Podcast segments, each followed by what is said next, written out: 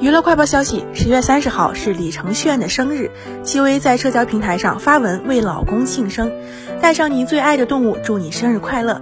随后，李承铉在评论区回复：“我最爱的动物不是你吗？我的兔子。”这一波秀恩爱的操作引得网友纷纷留言：“真夫妻都这么聊天的吗？救命，又来杀狗了！”而就在近期，哥哥们的成团夜上，李承铉和戚薇表演的《天上飞》也是令人印象十分深刻。超近距离的互动让网友直呼辣到不行。